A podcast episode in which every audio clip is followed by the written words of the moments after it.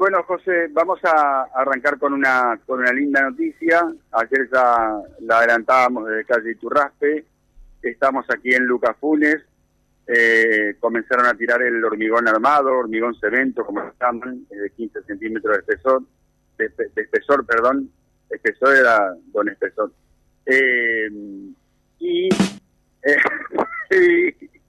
es más consistente, es más sólido, es más alto que el cemento negro, que es más rápido para, para avanzar, pero que, bueno, este, se estima que en esta calle, por ejemplo, va a haber más tránsito y puede haber hasta incluso más tránsito pesado. No pesado de camiones, pero sí de repartidores y demás. Lucas fue entre Lobato y 45, primero 170 metros en minutos, empezaron a tirar el hormigón, la empresa Ramírez Construcciones, eh, está ingeniero Castellani allá en la esquina, lo veo, estaba acompañado de Fernando Blanco, la ingeniera Lubier, y eh, por supuesto ya había una cámara de, antes que empiecen a tirar hormigón, ya había una cámara de vía libre, como podrán imaginar.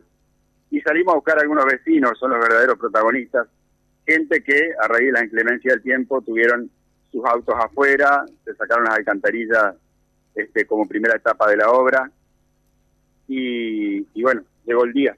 Vecina, buen día, ¿cómo va? Hola, buen día. ¿cómo Llegó el día. Llegó el día tan esperado. Después de tantos años de, de lucha, por así decirlo, muchos vecinos vieron, querían ver ese sueño y lamentablemente no lo pudieron ver. Eh, bueno, están los nietos en el barrio, así que van a ver este, este hermoso pavimento por fin cumplir. Y era una calle complicada los días de lluvia realmente. Después se hizo un arenado, había mejorado un poco, pero, pero se complicaba. Sí, sí, tuvimos varias etapas. Eh, hubo una etapa donde era complicadísimo pasar, después hicieron un arenado, hicieron un ripio, el cual entre todo después se pudo manejar, eh, teníamos cunetas, buen desagüe, así que era una cuadra eh, de fácil acceso. dijeron, ¿Dijeron qué costo tienen para ustedes, para los frentistas?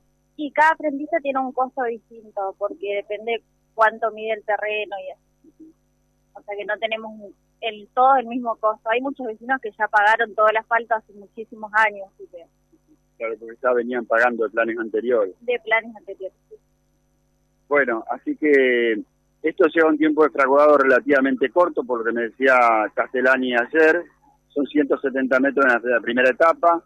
El jueves se continúa con 100 metros más, se van corriendo los moldes del cordón o del cajón, como le llaman también ellos, donde se tira el cemento y acá es incesante el movimiento de camiones eh, trayendo el hormigón precisamente, José. Dos cuestiones.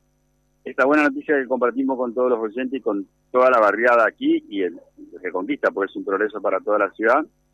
Eh, gente en moto se puede dar la vuelta por la colectora del hospital, porque ya vimos dos o tres motociclistas desviando a los operarios, a los trabajadores que están en el medio de la calle trabajando, camioneros y todo.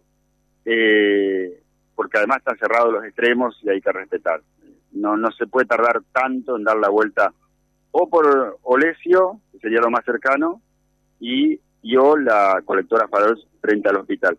A propósito, vecina, el proyecto original del hospital contemplaba la posibilidad de que las ambulancias ingresaran por aquí, por la parte de atrás. Sí, sí, sí, en un momento se había dicho sí, es más, eh, en la parte donde está lo que es la Chapur, digamos, ellos tendrían que haber desalojado ya hace bastante, cuando se empezó a hacer el, el hospital nuevo. Hay unas cuestiones ahí, eh, y bueno, pero en un principio sí, sí era, era lo que nos habían comentado. Después hicieron la colectora y quedó ese, ese ingreso.